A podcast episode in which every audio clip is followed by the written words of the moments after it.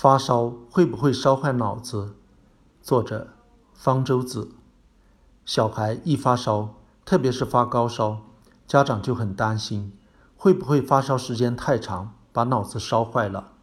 有一家所谓科普网站发了国内一名医生写的一长篇文章，说发烧不是一种疾病，而是人体对疾病的一种有益的生理性反应，不增加任何实质性损害。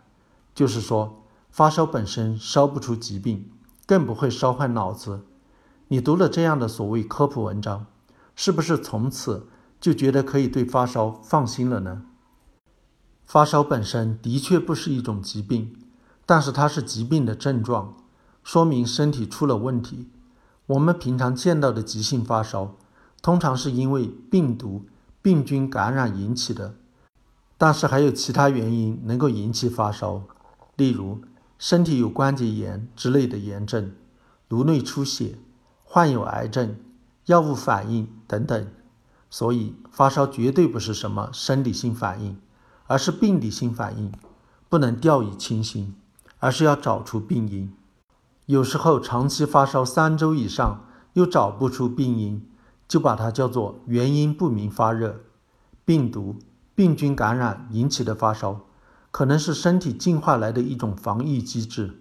理论上，体温高一些能够有助于提高身体免疫系统消灭病原体的效率，也能够抑制某些病原体的增殖。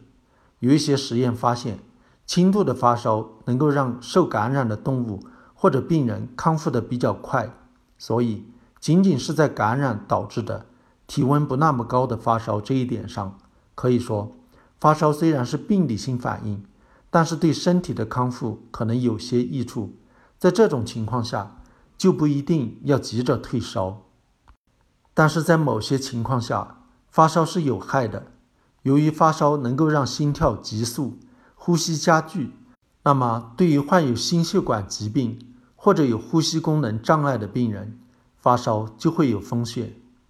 发烧能影响大脑的认知，对于老年痴呆患者，发烧也会有风险。所以，对于患有心血管疾病、呼吸系统疾病、老年痴呆的病人，发烧往往是有害的，要考虑退烧。对于一般的人来说，感染引起的发烧通常无害，但是，一旦体温超过了四十一摄氏度，那么就会对身体器官、组织造成实质性的伤害。如果体温达到了四十二摄氏度，大脑神经细胞就会受到伤害。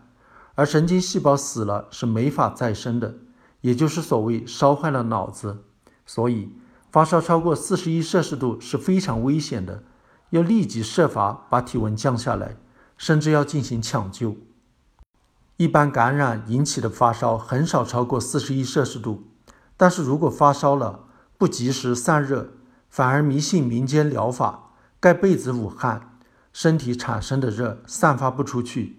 身体对体温的调节失灵，出现了所谓热射病，就有可能让体温超过四十一摄氏度，把脑子烧坏了。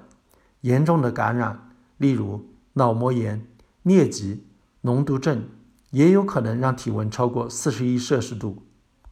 所以发烧会不会烧坏脑子，关键是看体温有多高。一般感染引起的发烧不用太担心，但是要尽量找出病因。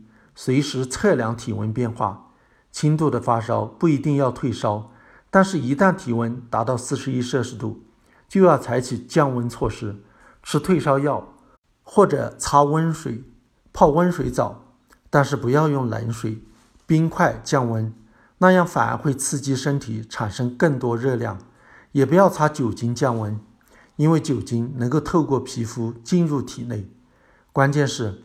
发烧了就要让身体产生的热量尽快散发出去，少穿衣服，吹风扇，开空调，千万不要捂着。